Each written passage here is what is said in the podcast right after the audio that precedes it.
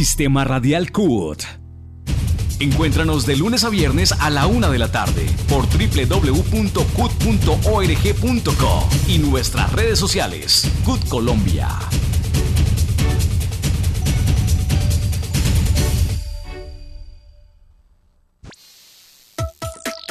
Informativo Radial CUT. Informa y acompaña a los trabajadores colombianos. Informativo Radial CUT. Informativo Radial CUT. Informativo Radial CUT. Bienvenidos a la emisión del informativo radial de la CUT de hoy viernes 21 de abril del año 2023. Es la 1 y 5 de la tarde. Este espacio es producido y creado por la Central Unitaria de Trabajadores de Colombia CUT, la central sindical más grande, independiente y pluralista del país. Muy buena tarde a toda nuestra audiencia. Este programa es producido efectivamente por el equipo de comunicaciones de aquí de la CUT. Hoy tendremos temas de actualidad del mundo laboral, económico, social, político y ambiental del país. Los estaremos acompañando en la, en la conducción de este espacio Mauricio Castañeda, Carlos Loaiza, Oscar Rodríguez, Heidi Caro y en la parte técnica nos acompaña Carlos Gillón, bajo la dirección de Jairo Arenas, director de comunicaciones de la CUT. No olviden seguirnos en nuestras redes sociales donde nos encuentran como CUT Colombia y ver el programa de televisión Actualidad CUT todos los sábados a las 9 y 30 de la mañana por Canal Capital. Estamos escuchando el informativo radial CUT. Departamentos CUT.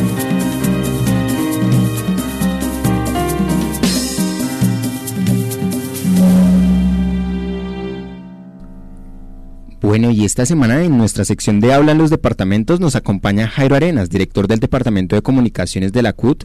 Muy buenas tardes, Jairo, bienvenido.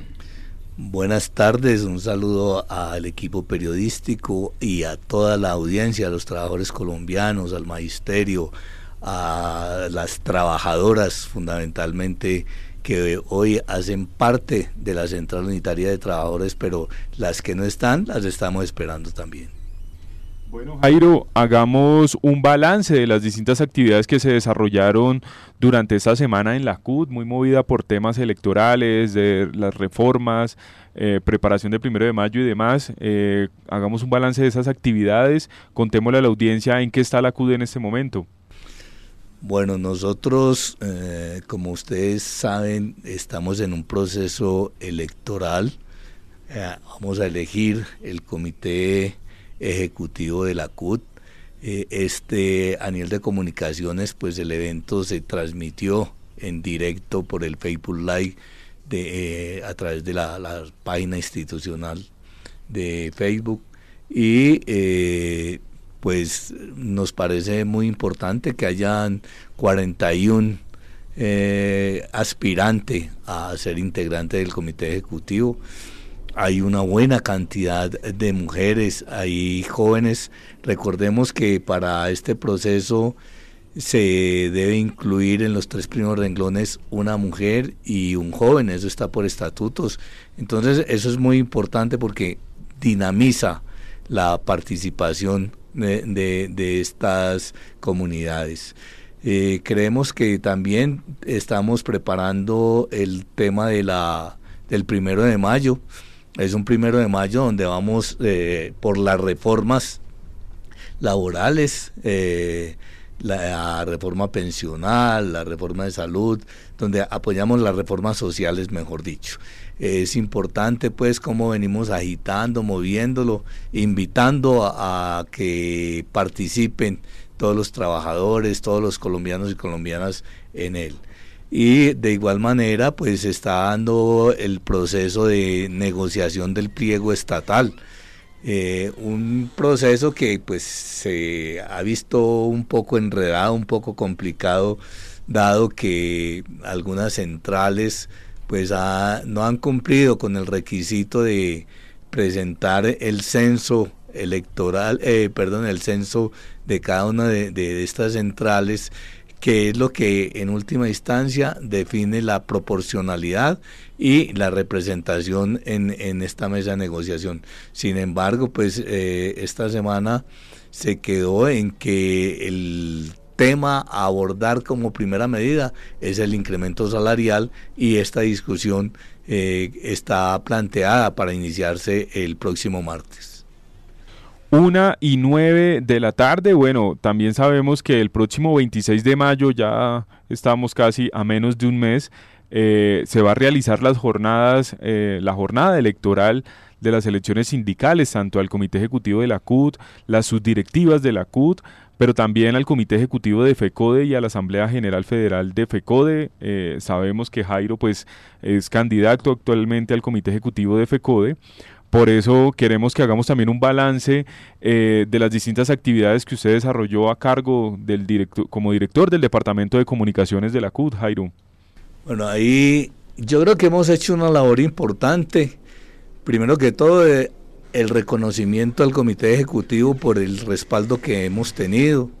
Eh, el equipo periodístico y técnico que tenemos en la CUT eh, eh, que se la ha jugado pues y, ha sido consecuente con todas las ideas que hemos tenido. Mm, creemos que hay un programa bandera que es el programa de televisión.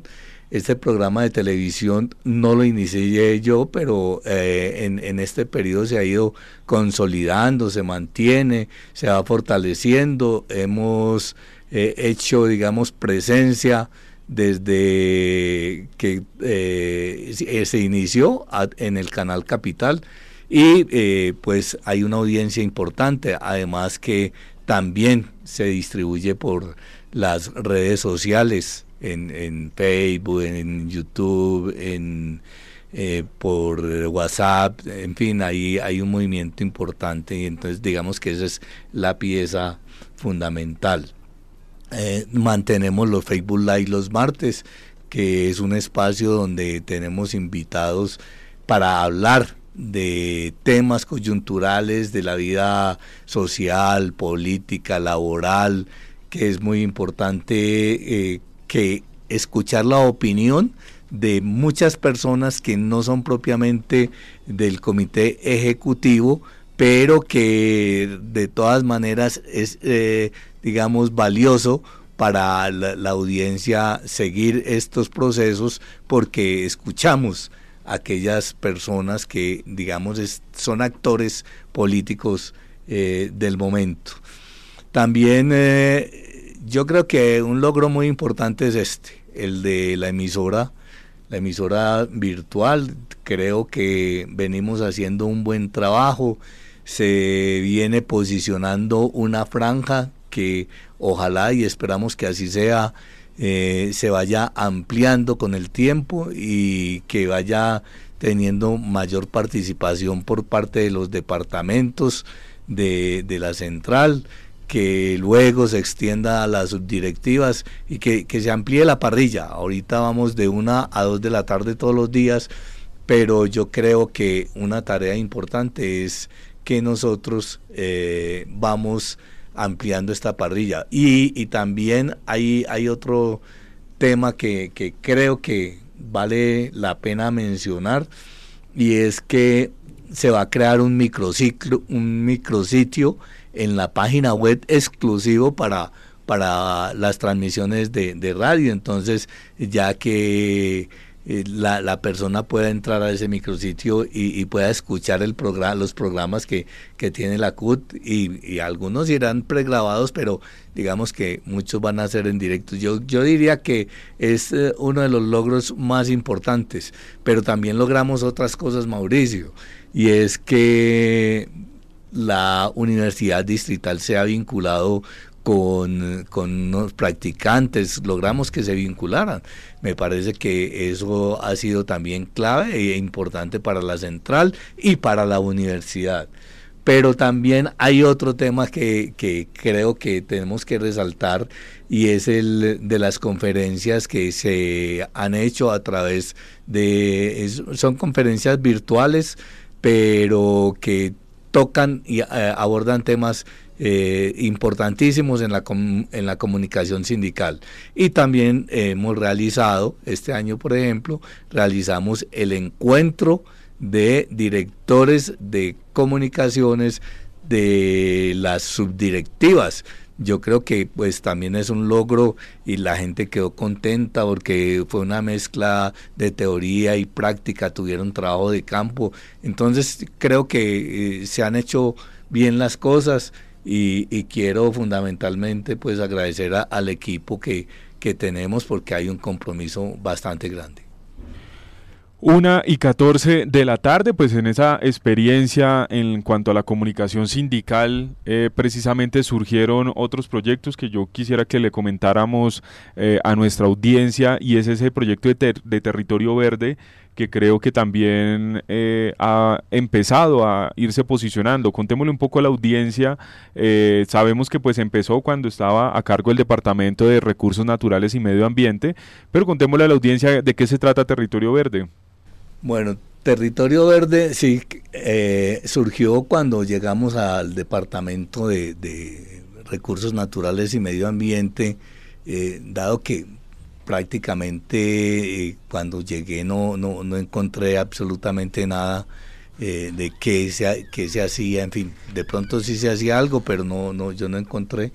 Entonces em, empezamos a, a movernos eh, con organizaciones sociales, tuvimos la, oportunidad de, compartir con la mesa eh, minero-energética, con el Centro de Transición Justa de la OIT, tuvimos la posibilidad de ir a Madrid a, la COP25. Y, surge también entonces Territorio Verde como una propuesta de comunicación, pero también de educación. ¿sí? Entonces Territorio Verde tocaba eh, temas que, digamos, tienen que ver con el medio ambiente, la conservación, cuál es el papel que nosotros como, como docentes y como personas eh, y, trabajadores podemos jugar en, en, la transformación y el compromiso con el cuidado del medio ambiente. Entonces son varios tópicos los que lo, que se toca, el cambio climático, los, los páramos, en fin, es eh, una, una gran cantidad de, de situaciones y mm, ya llevamos 70 emisiones de territorio verde.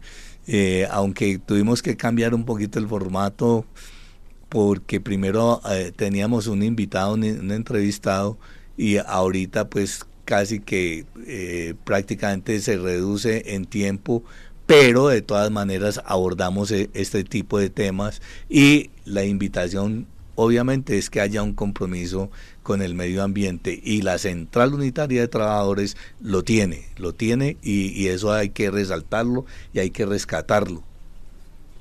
Bueno, Jairo, entonces con estos eh, elementos de lo del trabajo realizado en la CUT, eh, nosotros pues desde el equipo también de, comunicaciones le agradecemos por la conducción y la dirección, insisto, aunque estamos todavía un mes eh, de las elecciones, contémosle también a nuestra audiencia un poco de esa pedagogía.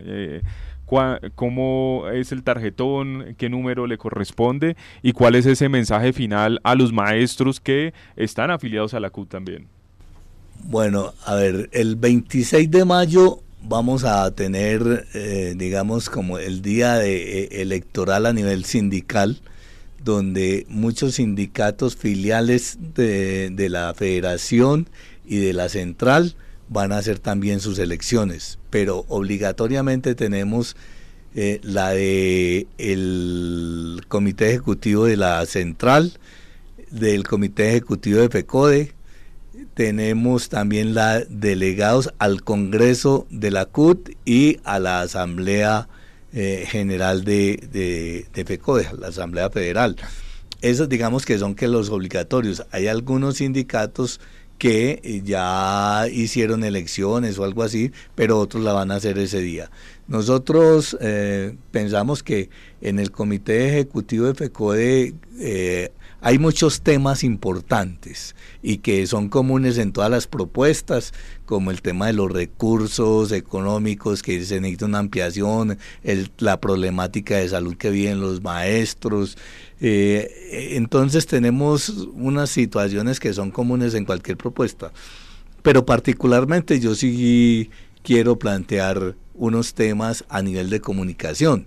¿Sí? Es cómo continuar fortaleciendo eh, el proceso comunicacional de FECODE y eh, digamos que eh, llevar unas propuestas y, y la propuesta fundamental es que el maestro viene siendo estigmatizado, se le denomina como adoctrinador y en fin, pero no se mira qué es lo que hace el maestro en la escuela, ¿sí? qué, qué hace eh, en, en, el campo, en la escuelita rural, nadie sabe qué, es, qué hace un maestro por allá, eh, cuáles son sus innovaciones pedagógicas, cuáles son las propuestas, muchas veces sin material está generando procesos educativos bien importantes en, en el campo, en la ciudad ¿sí? Y, en los municipios. Entonces es contar eso, es mostrar que, el maestro hace más allá de, de, lo que piensa la gente y de lo que creen algunos sectores políticos que lo están estigmatizando. Entonces es contarle eso, ponerle la voz al maestro para que, para que cuente ¿sí? qué, es un maestro realmente y, y, por qué vale la pena ser maestro y, y cómo cada día el maestro se va cualificando, se va esforzando, se va comprometiendo. Un maestro, por ejemplo, en zona rural, digamos en, en Barrancominas, que es el último municipio creado en este país, eh, un maestro tiene que desplazarse tres días por, por, por el río en canoa para llegar al internado, que es su eh, institución educativa, ¿sí? Para poder eh, trabajar con estos muchachitos y eso no lo sabe la gente. Y entonces eso hay que contarlo, hay que contarlo y mirar también qué otras estrategias de comunicaciones para llegarle directamente al maestro, ¿sí? Cómo, cómo el maestro recibe la información desde la, desde la federación y, creo que desde la central también tiene que eh, generar eh, ese proceso cómo llegamos directamente a los trabajadores, a los educadores, eh, para que realmente conozcan de primera mano qué es lo que hace, qué es lo que piensa eh, eh, la organización sindical. Y que no se base en lo que dicen los medios, digamos, tradicionales, porque generalmente tergiversan las realidades sindicales y, los derechos de los maestros, la, la, digamos, cómo el maestro está buscando un, bienestar y entonces eh, se le cuestiona permanentemente. En cambio, si el maestro tiene directamente la información de la central, de, de PECODE, de la organización sindical, yo creo que va a tener mucha claridad eh, en todo este proceso comunicacional y en su hacer y en su vida. Bueno, profe Jairo, muchísimas gracias. Eh, a la 1 y 22 le agradecemos por habernos acompañado en este espacio del informativo radial de la CUT. muchas gracias, Mauricio. Y quiero reiterar, quiero reiterar eh, que el equipo de comunicaciones, el equipo de prensa, el equipo técnico que, que opera acá en la central unitaria es fundamental para el desarrollo de todos estos procesos y, y, pues yo vivo muy agradecido con, con, todos ustedes precisamente por ese compromiso, ¿sí? Por esas ganas que le ponen al trabajo, me parece que eso vale la pena. a todos ustedes, a Oscar, a Heidi, a Carol, a David, a todo el equipo que está allá con Carlos y John en, en, en, en su taller, digámoslo así, donde montan el trabajo y todo esto, a Mauricio. Es, me parece que el trabajo que hacen es excelente y por eso es la posibilidad de nosotros llegar a, a, los trabajadores a través de estos medios. Sin ellos no, no, no puede ser posible Así tengamos emisoras y programas de televisión, si no tenemos un compromiso de, del equipo, no, no hay una comunicación asertiva y, propositiva, en, en, este caso una comunicación sindical que yo no me canso de repetir la comunicación sindical es otra herramienta de lucha de los trabajadores. Entonces, muchas gracias, muchas gracias a, la, audiencia que nos está acompañando permanentemente en los Facebook Live, en, en, en, esta, en el programa radial y en, la, en los Facebook Live también. Muchas gracias a todos. Estás conectado al sistema radial CUT.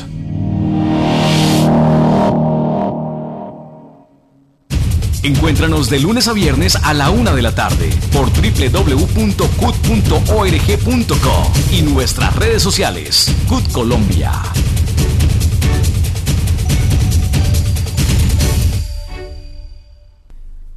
Bueno, 1 y 24 de la tarde agradeciéndole nuevamente a Jairo Arenas por acompañarnos en este espacio y pues pasamos a otro tema con Pedro Arango, quien habló sobre los ejes fundamentales de la reforma laboral y cómo estos benefician a los trabajadores. También rescata los puntos que la Central Unitaria de Trabajadores le ha propuesto al Gobierno Nacional para que se adicionen al documento final. Sí, en la discusión que nosotros hemos eh, eh, hecho en, el Ejecutivo de la CUT, hemos establecido que efectivamente la reforma laboral está en la línea de resolver los problemas más sentidos de los trabajadores colombianos y derechos que fueron negados por mucho tiempo, sobre, todo por la aplicación del modelo neoliberal. En ese sentido está plasmado en la reforma laboral la estabilidad laboral, eh, la formalización de los, de los trabajadores eh, están en lo, digital, eh, la formalización de los, eh, de los trabajadores agrarios, la formalización del trabajo doméstico, eh, buscar la manera de que los practicantes del SENA se les reforma, se se le establezcan algunos eh, mm, salarios, eh, pero además buscar la forma de del derecho a la que se tenga el derecho a la huelga. Y mm, en ese sentido consideramos nosotros que se ha avanzado en algunos aspectos. Lo mismo que la negociación multinivel y lo otro es la eh, prohibición de los pactos colectivos. Son puntos esenciales, puntos esenciales de, de, la, vida laboral que pues fueron impulsados por los empresarios con el visto bueno de, de los, eh, de, los, de los gobiernos anteriores. Y en ese sentido, pues, la situación de los trabajadores bastante complicada. Claro que que no podemos estar de acuerdo tampoco con, hay que buscar la forma de prohibir eh, la intermediación de los eh, de los sindicatos para que se hagan eh, contratos a los trabajadores. Es decir, hay que prohibir esa, esa intermediación. Entonces, pues son situaciones que, nosotros tenemos claro y que van a crear en algunos sectores dificultades y sobre todo del empresariado, porque lo que se busca es efectivamente con, por ejemplo, con la derogatoria del 789, volver a reconocer el trabajo diurno, nocturnos, las horas extras y los el 100% eh, de los mm, del, pago del salario de los festivos, porque actualmente está en el 75%. Entonces son puntos que nosotros consideramos avances y que están en la línea de resolver los problemas más sentidos de la población colombiana. Agradecemos a Pedro Arango eh, y también queremos comentarle que otra de las reformas fundamentales a defender en este momento es la reforma a la salud, por eso el pasado miércoles se llevó a cabo un plantón en el Capitolio Nacional en horas de la mañana, donde se defendió y se hizo pedagogía sobre los puntos por los cuales se debe defender dicha reforma. ¿Por qué estamos en este plantón? Hemos acordado que todos los miércoles en la Plaza Bolívar nos vamos a reunir los que vengamos a apoyar las reformas del, del gobierno de Gustavo Petro, especialmente la reforma a la salud. ¿Por qué la reforma a la salud? Porque atenta contra la vida digna y contra el bienestar de la salud de cada uno de los colombianos. Si nosotros vemos la ley 100, la ley 100 lo que ha hecho es favorecer a los grupos económicos para que se roben la plata de los dineros públicos de la salud. Lo que se está buscando es que esa intermediación financiera desaparezca. Así se queden las EPS pero que desaparezca esa intermediación financiera, que el dinero de los, los dineros públicos de la salud los maneje un ente estatal, como es el ADRES, que ya se está llevando a cabo y entonces lo que estamos buscando es ¿Qué están haciendo los partidos Centro Democrático, Cambio Radical, Partido Liberal, Partido Conservador y la U? Tratar de que su negocio no se les termine tratar de que ellos sigan manejando a su discrecionalidad los dineros de la salud, como sucedió con Saludcot, como sucedió con todas las EPS que se han ido desapareciendo, lo que han hecho es robarse la plata. ¿Y entonces qué hacen? Cuando la, cuando la EPS está mal o la van a liquidar, la superintendencia de, ese de esos entonces le dice vamos a, vamos a intervenirla y automáticamente todos los socios sacan su plata. ¿Sí? Dejan el cascarón. Entonces la, la super salud, en cambio de activarla, lo que hace es liquidarla, pero ya es el cascarón. Hay, deudas con los trabajadores de la salud que han, de las EPS que han, que han liquidado, hay deudas que no acreedores, los pacientes los ponen a pasear por todo lado, cuando los mandan a una nueva, a una nueva, a una nueva EPS, tienen que comenzar prácticamente de cero, a pesar de la tutela. Un dato, desde que se creó la ley 100 hay 4 millones de tutelas que se han interpuesto para que los atiendan en algo que no debían de haber colocado tutela, porque la plata está, pero las EPS se guardan la plata porque a ellos les conviene más esperar a que el paciente se muera para quedarse con la plata. Por eso ellos no están de acuerdo con un modelo preventivo ¿sí?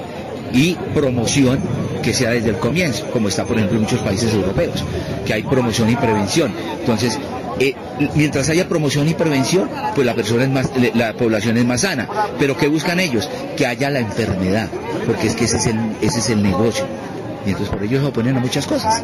¿sí? Aquí estaremos y aquí seguiremos en la lucha. Que no estamos de acuerdo en la parte laboral de los trabajadores estatales, eso lo estamos manejando. Que no estamos de acuerdo cómo van a dejar, en este gobierno van a dejar a los hospitales, a los hospitales públicos en las mismas condiciones de la ley 100, no estamos de acuerdo, pero ahí estamos trabajando, a ver cómo, cómo cambiamos esa partecita. Bueno, este plantón tiene un objetivo de carácter político y es evidenciarle al Congreso de la República que tiene una responsabilidad y que eh, debe ser claro que en el Congreso no se deberían de estar gestando o accionando eh, cosas relacionadas con negocios y mucho menos el negocio de la salud.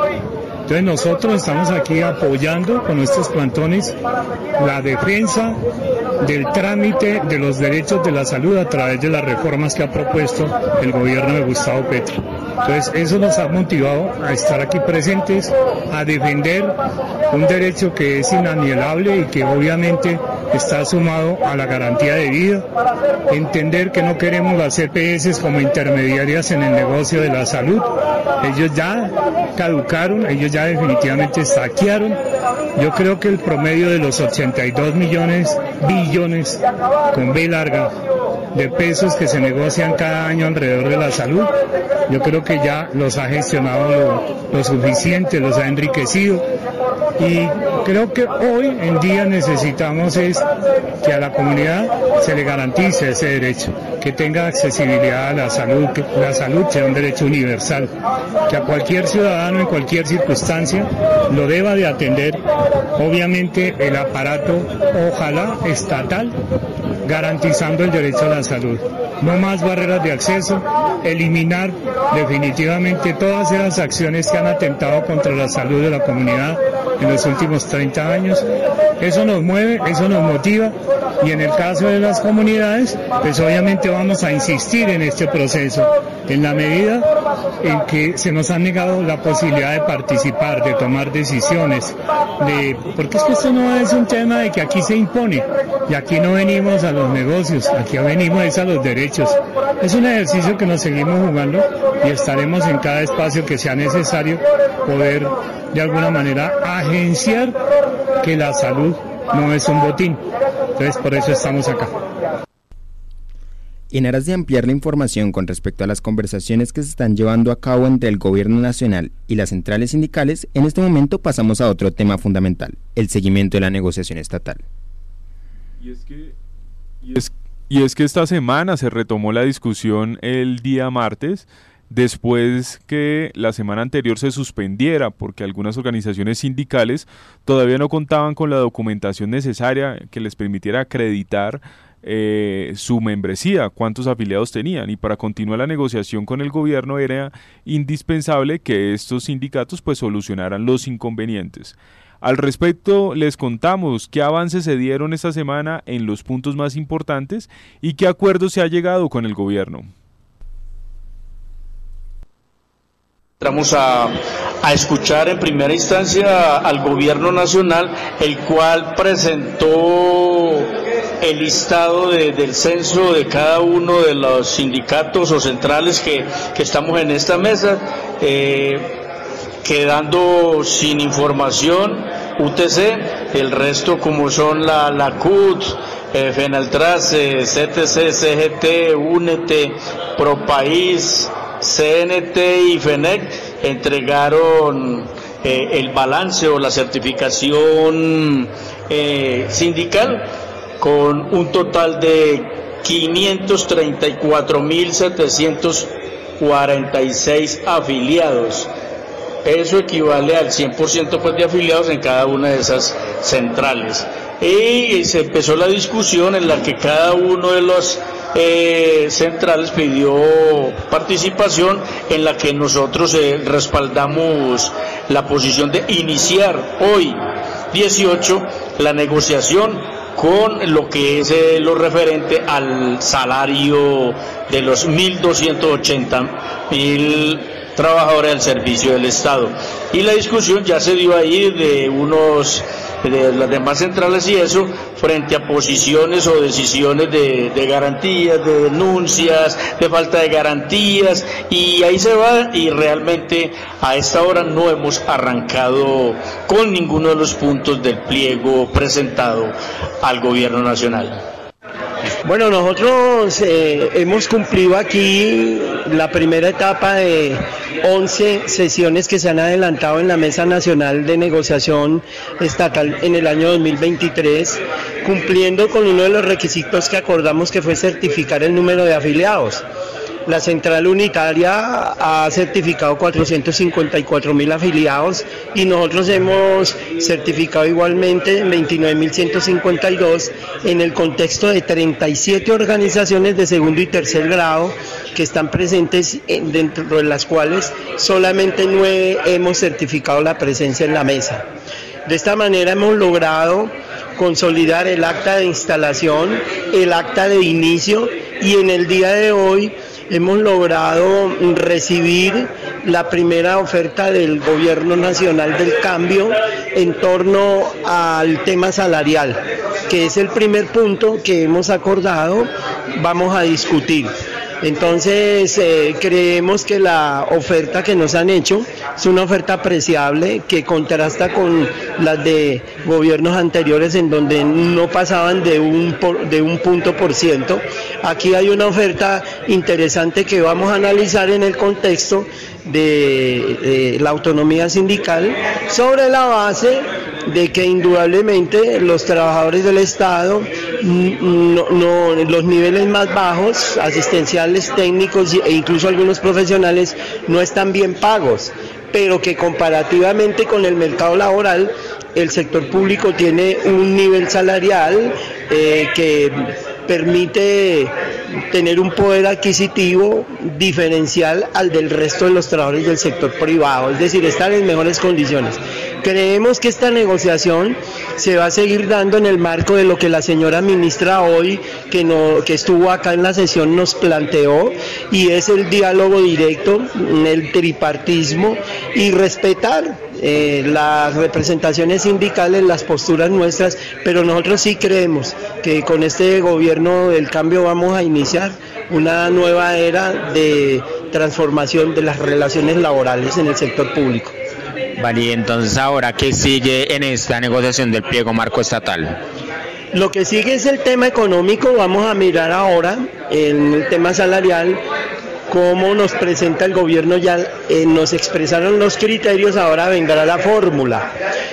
Frente a esa fórmula, pues tendremos entonces nosotros que sentarnos a discutir, vendrán otros temas de orden económico que por supuesto eh, tendrán que ser discutidos en este capítulo, eh, todo lo que tiene que ver con el bienestar, con la capacitación, con los concursos, por ejemplo nosotros coincidimos con la CUL como Fenaltrace en que hay que desmercantilizar, desprivatizar el sistema de mérito para los concursos, no se deben pagar pines para participar en un sistema que debe ser público y eventos como estos que indudablemente van a generar debate, pero que coinciden con las posturas del señor presidente y de la vicepresidenta. A partir de ahí estaremos entonces abordando el, otro tema que es el del empleo público, estabilidad laboral, provisionales, concursos, reducción de plantas eh, de contratistas, entonces es un tema bastante de fondo, ¿no? Y los otros capítulos que son bienestar, capacitación, eh, garantías sindicales y un sinnúmero de temas colaterales, no por sectores, porque hay que decirlo, aquí vamos a operar la mesa central y 12 mesas sectoriales que tienen unos temas muy específicos. Mm, te mencionaría algunos temas transporte, allí están todos los modos de transporte aéreo, terrestre, Ministerio de Transporte, está el sector justicia, rama judicial, fiscalía, están las contralorías, entonces son temas de fondo específicos que los trataremos en cada una de las 12 mesas que ellos tendrán su autonomía para negociar, pero vendrán aquí a que nosotros en la mesa central ratifiquemos esos acuerdos particulares que se logren allá. Como balance de las negociaciones del pliego estatal, Consideramos que finalmente después de mes y medio de estar en la discusión, eh, acordamos aplicar la proporcionalidad de acuerdo al número de afiliados por centrales, por federaciones y por sindicatos. Eh, de, esa manera eh, pues las discusiones que se tenían eh, entonces, eh, el jueves 20 de abril, después de recibir el informe del Ministerio de Hacienda por intermedio de su viceministro, donde eh, propuso un aumento salarial diferencial, eh, los de uno a dos salarios mínimos un porcentaje y de, dos a cinco salarios mínimos otro porcentaje y los de cinco salarios mínimos en adelante. Nosotros hemos eh, exigido que, que el próximo martes 25 de abril se comience a discutir el tema del salario, ya con la proporcionalidad, cuando no hay acuerdo, no hay consenso, pues se aplica de acuerdo al decreto 160. Eh, nuestra propuesta es que sea el IPC del 13.12% más el 5% para un total de 18.12. Pero pues esos son para negociar y consideramos importante que hayamos iniciado ya esa discusión porque eh, el costo de vida apremia a los bolsillos de los trabajadores y, de esa manera buscamos la, la, forma de, de, aliviar la situación. Están de por medio lo que nosotros sabemos, el tema del control de los precios de los servicios públicos, sobre todo la energía y los alimentos, En este momento consideramos que el dólar ha, bajado un poco y, de, esa, de esa forma pues también algunos artículos mm, alimenticios pues bajan de precio. Eh, en la medida en que ya no se importan los 12 millones de toneladas pero para ello se requiere hacer eh, todo lo que, lo que se busca en el campo de que los insumos agrícolas sean eh, subsidiados por el Estado para que se abaraten los precios no solamente de, los insumos de la producción agrícola, sino también del transporte. Para ello se requiere construir las vías terciarias para que se facilite sacar los productos al mercado. En ese sentido, consideramos que, ya la próxima semana podemos tener algunas luces sobre el aumento salarial. No se les olvide el tema del primero de mayo, hay que salir, no basta nombrar al presidente y a la vicepresidente, hay que ayudar para que las reformas sociales que están en el Congreso eh, se resuelvan a favor de la población colombiana todos los sábados a las 9 y 30 de la mañana en Canal Capital. No olvides ver Actualidad CUT, el primer programa de los trabajadores colombianos con el acontecer laboral, sindical, económico y social del país. Estás escuchando la radio de los trabajadores en el país, donde los colombianos tienen voz. Somos Sistema Radial CUT. Encuéntranos de lunes a viernes a la una de la tarde por www.cut.org.co y en nuestras redes sociales como CUT Colombia. Les agradecemos a nuestros entrevistados por acompañarnos en el informativo Radial CUT y brindarnos luces sobre cómo va la mesa de negociación. Una y 45 de la tarde, en otras noticias de esta semana, en el informativo Radial CUT, les traemos el ABC de las votaciones que se celebrarán el próximo 26 de mayo. Participar en este proceso electoral es fundamental para garantizar la transparencia de la elección dentro de la CUT. El próximo 26 de mayo se realizarán las elecciones a Comité Ejecutivo Nacional, Comités Ejecutivos Departamentales y delegados al Congreso de la CUT es importante que tenga en cuenta las siguientes fechas. El 31 de marzo es la fecha límite para la distribución de puestos y urnas. Del 10 al 14 de abril se realizará la inscripción de listas. En caso de ser necesario, del 17 al 21 de abril se hará la modificación de las listas y el 24 de abril se realizará el retiro de listas.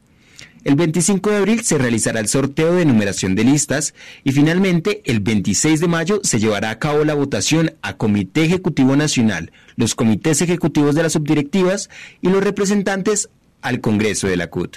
Trabajadoras y trabajadores afiliados a la CUT, participen de este importante evento electoral que consolida a la CUT como la central sindical más fuerte y representativa del país. Bueno, 1 y 46 de la tarde queremos recordarles en el proceso electoral en el cual nos encontramos y los procesos a los cuales sigue con, estas elecciones que se darán el 26 de mayo. Para esto entrevistamos a uno de los integrantes del comité electoral para la CUT Nacional y él nos dio un poco de luces con respecto a, todo el proceso electoral que se está llevando a cabo en este momento y que sigue en estas fechas de, de abril y pues hasta mayo. Muy buenas tardes para todos los oyentes y para todos ustedes, las eh, personas que están a cargo de la emisora. Me llamo Jairo Efraín Mojica Castelblanco, soy del sindicato Sintracops, un sindicato que creamos de trabajadores contratistas prestadores de servicios al Estado. Y pues en esta ocasión nos tocó nuevamente eh, estar como miembros de, miembro del Tribunal Nacional Electoral de la CUT. Es la segunda vez que actuamos en estas calidades. Pues lo primero hay que decir que hasta el momento las cosas han transcurrido en forma normal, no se han presentado ningunos inconvenientes. Ya en el día de antier ya eh, cerramos las inscripciones, revisamos toda la papelería correspondiente de cada una de las listas que cumplieran con los requisitos, que se hiciese a tiempo y todo lo demás, y se orientaron, mediante algunas circulares, se orientaron final las eh, eh, requisitos finales que había de cumplir cada uno de los eh, compañeros y compañeras que están en las distintas listas. Hasta el momento a nivel nacional están inscritas 41 listas de todos los sectores sindicales y políticos que actúan dentro de la central. El día de antier se realizó el sorteo en presencia de varios compañeros que estuvieron aquí en las dependencias de la CUD en Bogotá. Eh, se hizo el sorteo mediante balotes y cada uno de los candidatos fue sacando una balota que correspondía al número que le, en suerte le correspondió y cuando no existía quien le pudiese pues sacar la balota de su propia lista, pues lo hicimos algunos miembros del tribunal u otras personas que estuvieran presentes, todo con la idea que tenemos desde el tribunal de generar unas eh, elecciones con eh, plenas garantías para todos y todas los trabajadores, jóvenes, hombres, mujeres, para los obreros que están ligados a nuestra querida Central Unitaria de Trabajadores. También hay que decirle a los oyentes que, eh, producto del debate entre nosotros, se eligió como presidente de este tribunal el compañero Fernando Chávez del sector eh, bancario. Y como secretaria está la compañera Gisela Giraldo, que es eh, profesora afiliada a la Asociación Distrital de Educadores de Bogotá. Los demás miembros del tribunal, pues eh, estamos ayudando ahí, estamos colaborando, ya nos eh, turnamos para atender a diario, por lo menos dos de nosotros tienen que estar en la mañana, dos en la tarde de todo este, de todo este periodo hasta el momento de las elecciones en, eh, frente a las elecciones en mayo. Hay que decir que hemos revisado nuevamente la, papelería por si pronto presentan algunos convenientes. No encontramos nada, ya, estamos, ya se está elaborando el tarjetón y estamos trazando algunas líneas de orientación hacia los sindicatos nacionales, hacia los sindicatos y hacia los afiliados y hacia los mismos tribunales eh, electorales departamentales. Hasta el momento no se ha presentado ningún... Eh, eh, caso así urgente, delicado que haya que resolver. Creemos que van a ser unas elecciones que van a con mucha alegría, con mucho entusiasmo, con mucha transparencia, que es lo que queremos desde el tribunal y sobre todo oportunidad para todos y todos y que sean los trabajadores, los obreros, eh, los que decidan quiénes deben ser los hombres y mujeres que dirigen esta, esta central unitaria eh, por los próximos cuatro años.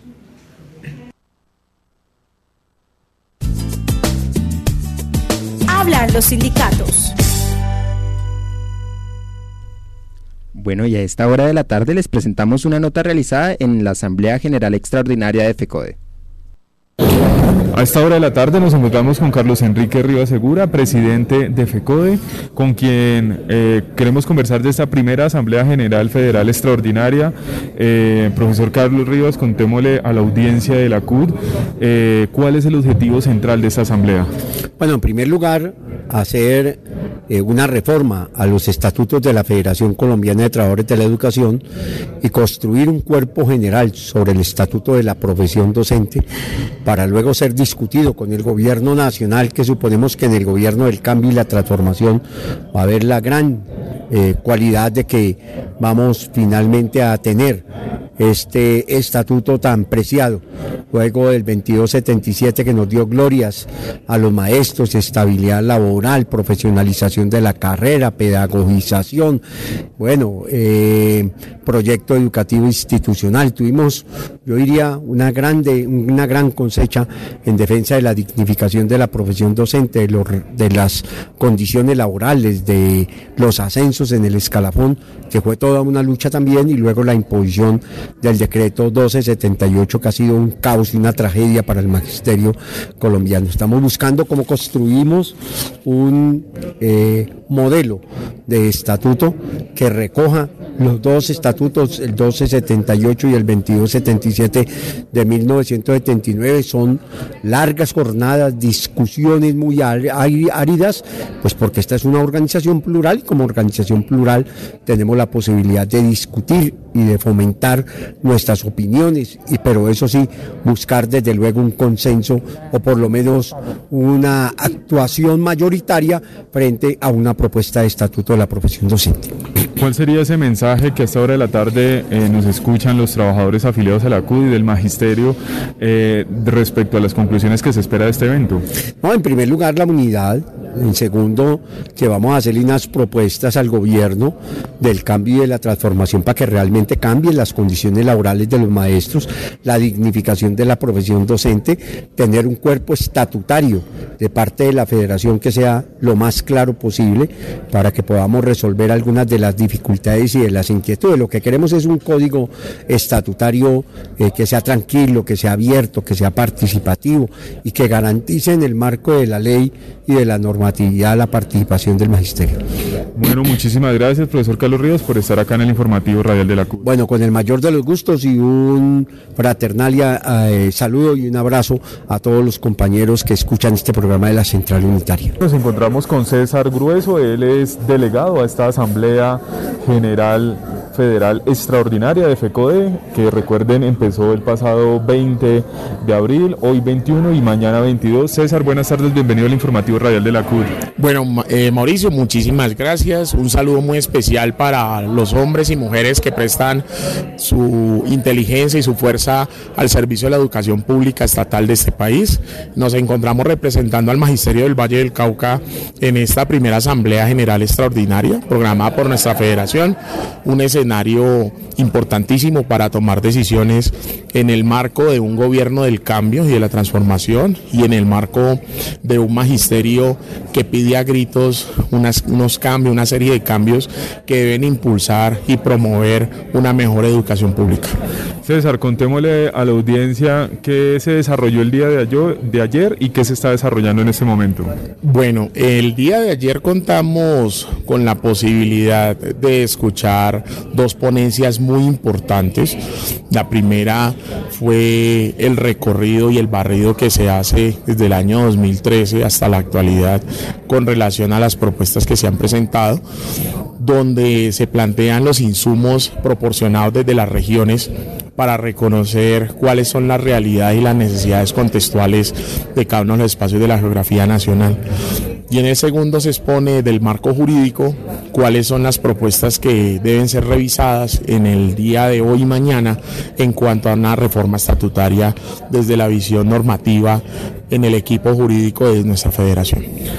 En ese orden de ideas, ¿qué se espera que eh, al finalizar esta Asamblea General Extraordinaria se produzca? ¿Qué documentos se le entregaría al país y al magisterio y por qué son importantes?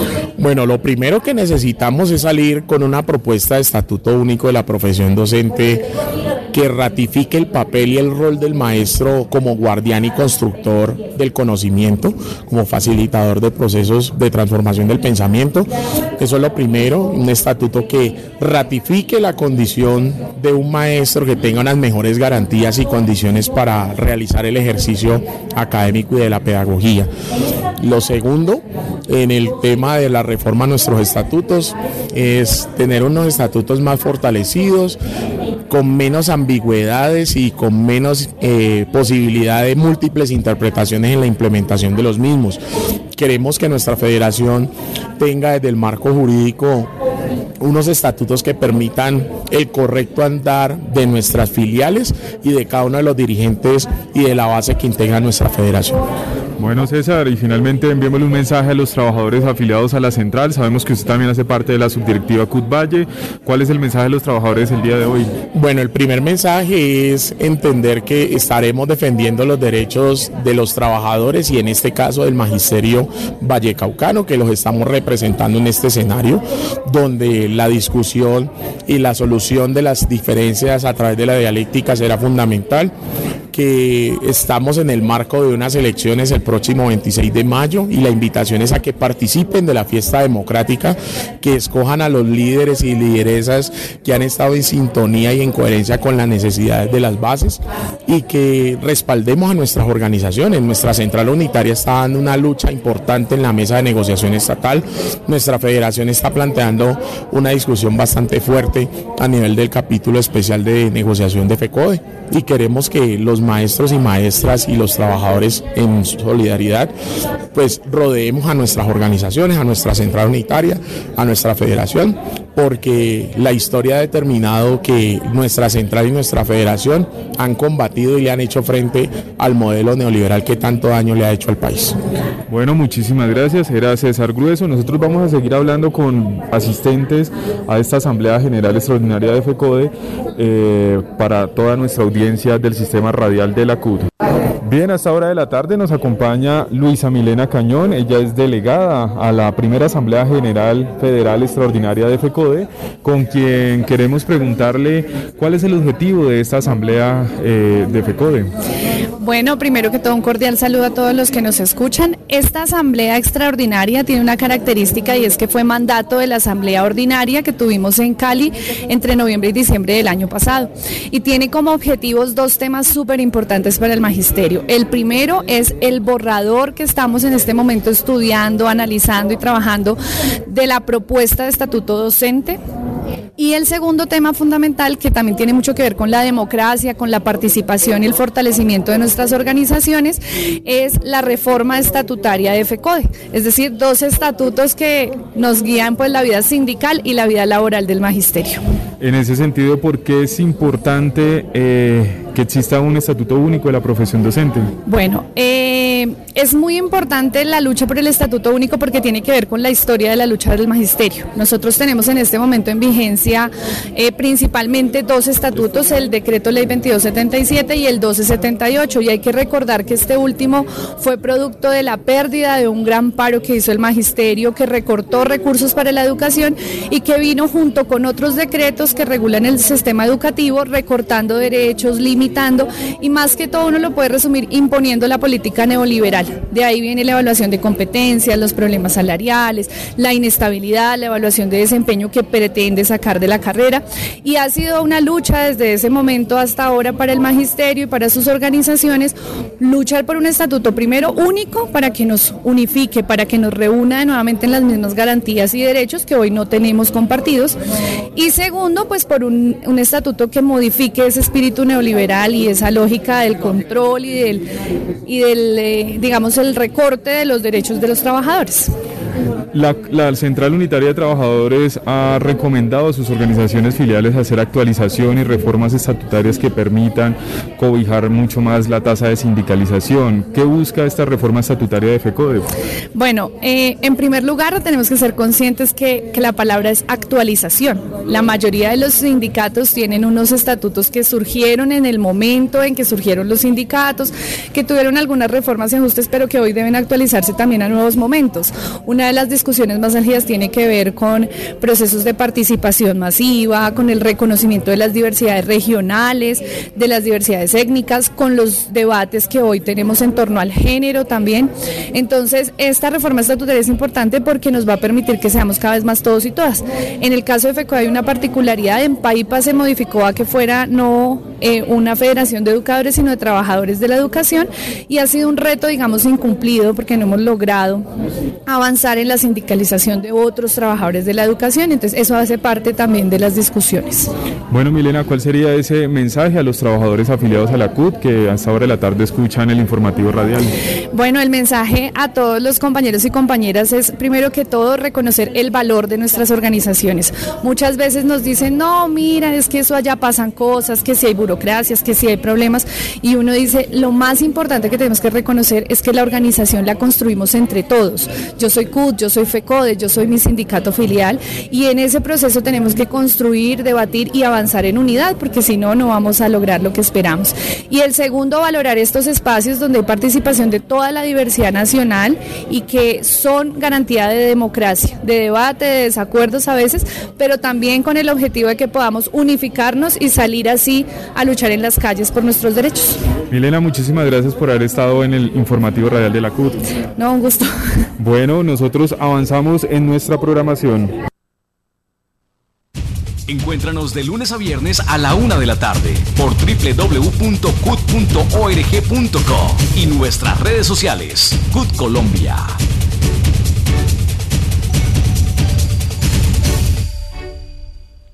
Bueno, y con esta sección le damos cierre a este espacio radial de la CUT. Les agradecemos por acompañarnos. Les recordamos que, todos los sábados a las 9 y 30 de la mañana en Canal Capital no olviden ver Actualidad CUT, el primer programa de los trabajadores colombianos con el acontecer laboral, sindical, económico y social del país. Y de lunes a viernes a la 1 de la tarde en www.cut.org.com con el sistema radial CUT. Informativo Radial CUT. Informa y acompaña a los trabajadores colombianos. Informativo Radial CUT. Informativo Radial CUT. Informativo Radial CUT.